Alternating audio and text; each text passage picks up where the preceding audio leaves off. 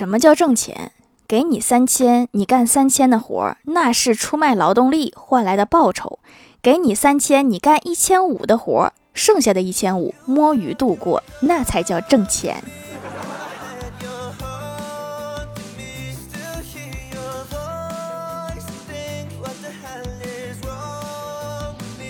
Hello，蜀山的土豆们，这里是甜萌仙侠段子秀《欢乐江湖》，我是你们萌豆萌豆的小薯条。前几天，一个骗子打电话给我奶奶，说他拥有我奶奶所有的密码。我奶奶拿出一支笔和一张纸，兴奋地说：“那可太好啦！你帮我看看我建行和农行的密码是多少？”这怎么和书上写的不太一样呢？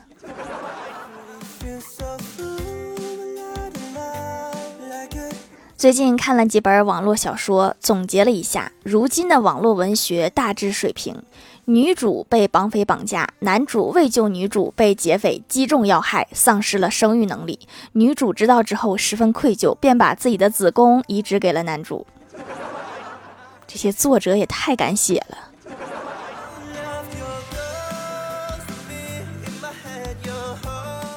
欢喜喜欢上了摄影，要买单反。他跟他妈说，一个单反一万块，寿命至少六年，差不多两万天，平均下来一天才五毛钱，基本等于白捡。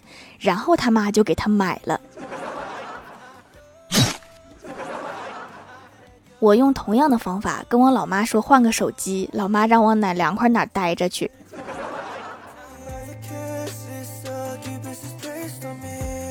我哥交了一个女朋友，昨天给女朋友看了前任的照片前任是一个大高个，有颜值，还有点小钱。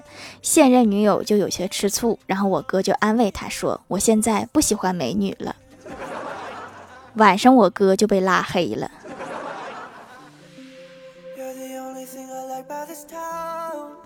因为上一个女友黄了，我哥又去相亲了。正好姨妈手里有一个女的，各方面条件都非常好。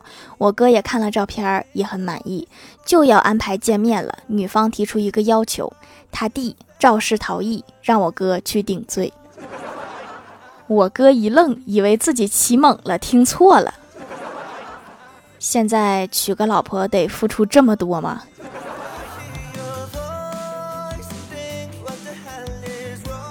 今天约了一个高中同学出来吃饭，他现在是银行行长，我就问他是怎么当上这个行长的，是不是特别辛苦？同学跟我讲了他的发家史，他说我大四的时候不小心当了爹，没办法，只能出来养家。幸亏我个子高，人也周正，在银行找了一份保安的工作，一边当保安一边学习。后来和银行的人混熟了，辞了保安工作，到了银行当了柜员。后来又转正，认识的客户就多了，我人也开朗，还会说话，成了经办。慢慢业务量就上来了，就升了助理。助理干了几年，慢慢熬成了主任。三年前，我被提拔成副行长。去年我父亲退休，我终于接班当了行长。说完，还拍了拍我的肩膀，又说：“咱们一起共勉啊！天道酬勤是真实存在的。”你最后一句是不是说你接替了你父亲的行长职位？这个和天道酬勤是不是一点关系都没有了？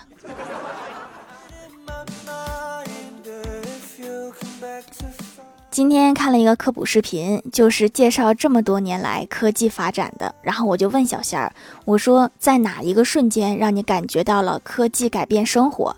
小夏说，我朋友在国外遇到了很诡异的事情，他妈妈帮他从国内找了一个道士，微信传给他一张符做屏保，确实改变了，但是不多。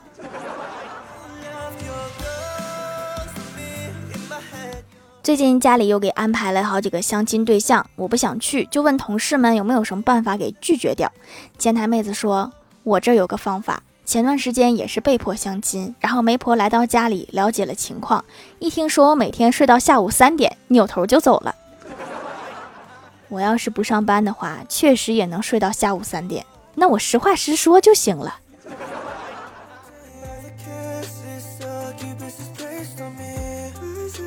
快下班的时候，领导在公司群里通知晚上集体加班，我气炸了，打开私下的小群就准备开骂。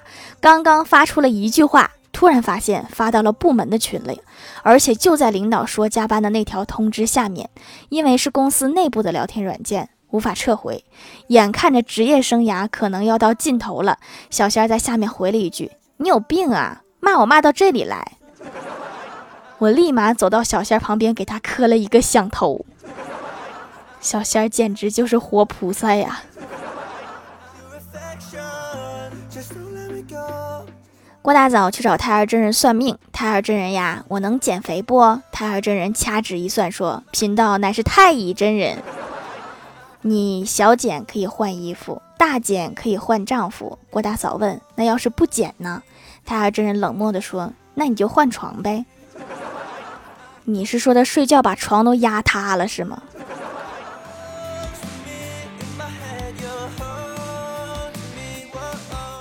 早上，郭大侠和郭晓霞闹着玩儿，郭大侠学着狗叫声逗儿子，然后轻轻咬了郭晓霞的手一下，结果郭小霞不停的哭，闹了三个小时，非要去医院，实在没有办法，郭大嫂就带儿子到诊所那里，大夫问郭晓霞说：“你哭什么呀？”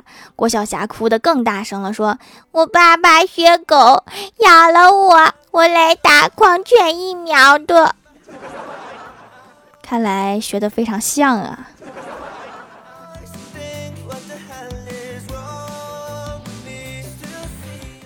郭大侠他们家乡下有一块地，去年他和他爸栽了很多树。周末的时候，郭大侠带着儿子回去，到那片树林看看。郭大侠跟儿子说：“前人栽树，后人乘凉，这些树都是留给你的。”郭晓霞说：“爸比，你也可以坐在树下乘凉呀。”郭大侠说：“等树长大啦，爸爸也老啦。”郭晓霞说：“爸比老了也不怕，等树长大了，给爸比做个棺材。”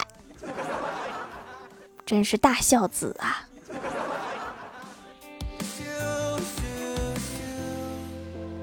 我正在开车，旁边一个男的唠里唠叨说我没有经验，技术差，非让我下来换他开。本来的好心情都被他打扰了。我生气的说：“旁边不是还有好几辆吗？你想开不会自己投币吗？”一个摇摇乐，至于这么絮叨吗？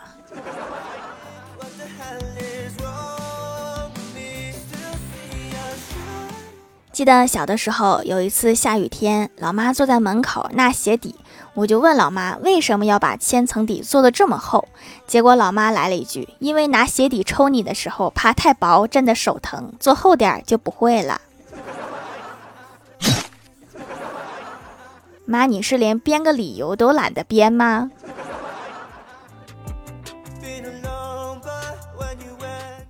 嗨，蜀山的土豆们，这里依然是带给你们好心情的欢乐江湖。喜欢这档节目，可以来支持一下我的淘小店，直接搜店名“蜀山小卖店”，数是薯条的数就可以找到了。还可以在节目下方留言互动，或者参与互动话题，就有机会上节目哦。下面来分享一下听友留言。首先第一位叫做幺幺八六九三三二，他说超喜欢，所以段子一条。郭晓霞和他同学去考试，他们俩会的都。都会不会的都不会，但面试官只录取了他的同学。郭晓霞就很不服气的问他：“为什么？我们不都是只错一个题吗？”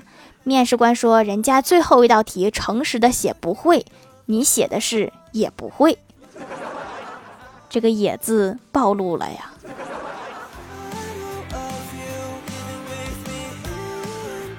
下一位叫做彼岸灯火，他说小花去学车，但是小伙不同意。小花就和小伙说：“我学了可以不开呀，驾照给你扣分用。”小伙一想，觉得这个主意不错，于是就同意了。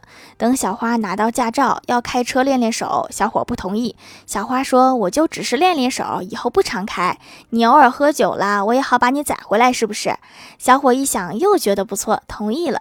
现在小伙天天求小花说：“媳妇儿，求你别再开车了，你自己的分。”扣完就算了，还把我的也扣完了。就这个技术是怎么拿到驾照的呢？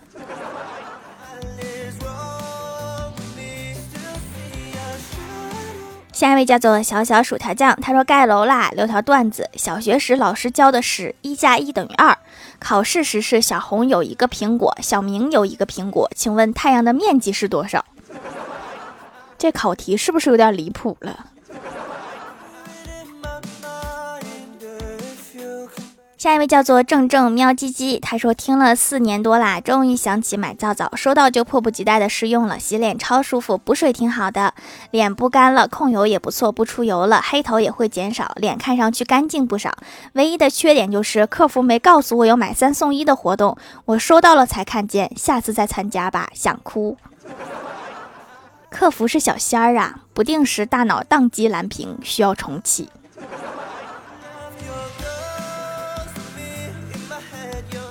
下一位叫做爱吃薯条的小学生，他说郭大侠教郭晓霞认字母，郭大侠指着大写字母 W 念 W，问郭晓霞小写的 W 念什么？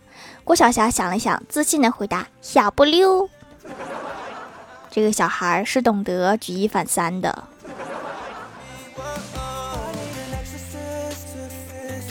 下一位叫做一袭就袍风雨中，他说裸考更适合中国宝宝体质的捐款项目。就当做慈善了。下一位叫做嘿嘿傻笑的样子，他说：“条啊，欢乐江湖什么时候破一千级呀？看着有点难受。快了，快了，过几天就到啦。”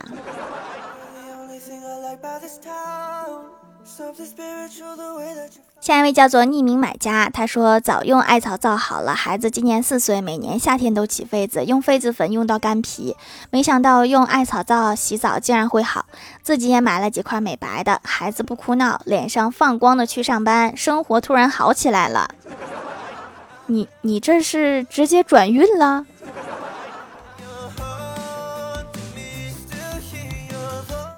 下一位叫做小小薯条酱，他说：“条啊，开始时觉得每周一更很好，现在觉得一天一更都不够，是因为放暑假了是吗？听节目的时间多了是吗？”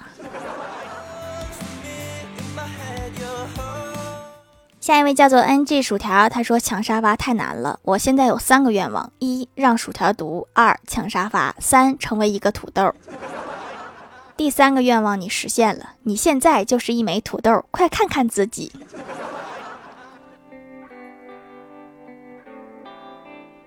下一位叫做软绒兔一林月一林琪琪，他说段子：十三岁那年，在一个百无聊赖的深夜，我趴在床上点了一根寂寞，刚抽上两口，老爸推门进来，我习惯性的给老爸发了一根，老爸接过去点上，谁也没有说话。静谧的时光在父子俩的指尖慢慢流逝，老爸吐了一个不太标准的烟圈，然后淡淡的说：“等下揍你的时候忍着点，别吵到邻居。”这家庭还挺和谐的，这种时候都不急眼。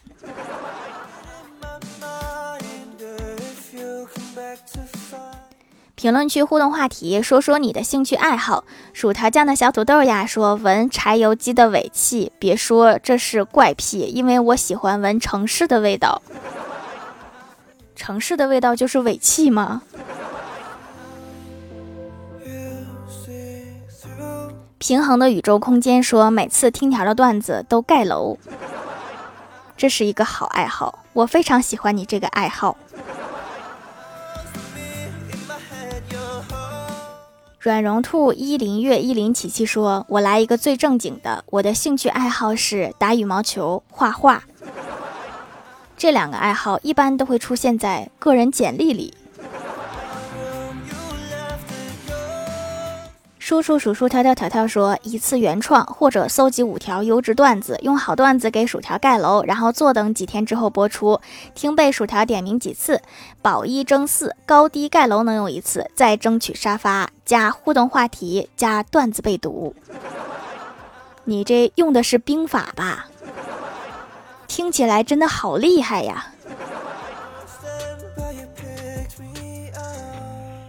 下面来公布一下上周九七九集沙发是薯条酱，别拖鞋，自己人盖楼的有薯条酱，别拖鞋，自己人，薯条的小夫人，彼岸灯火，小小薯条酱，小鹿姐姐，N J 薯条，软绒兔，一林月，一林琪琪，太二坑人，叔叔叔叔，条条条条，一川乱码，感谢各位的支持。好了，本期节目就到这里啦，喜欢的朋友可以来蜀山小卖店支持一下我。以上就是本期节目全部内容，感谢各位的收听，我们下期节目再见，拜拜。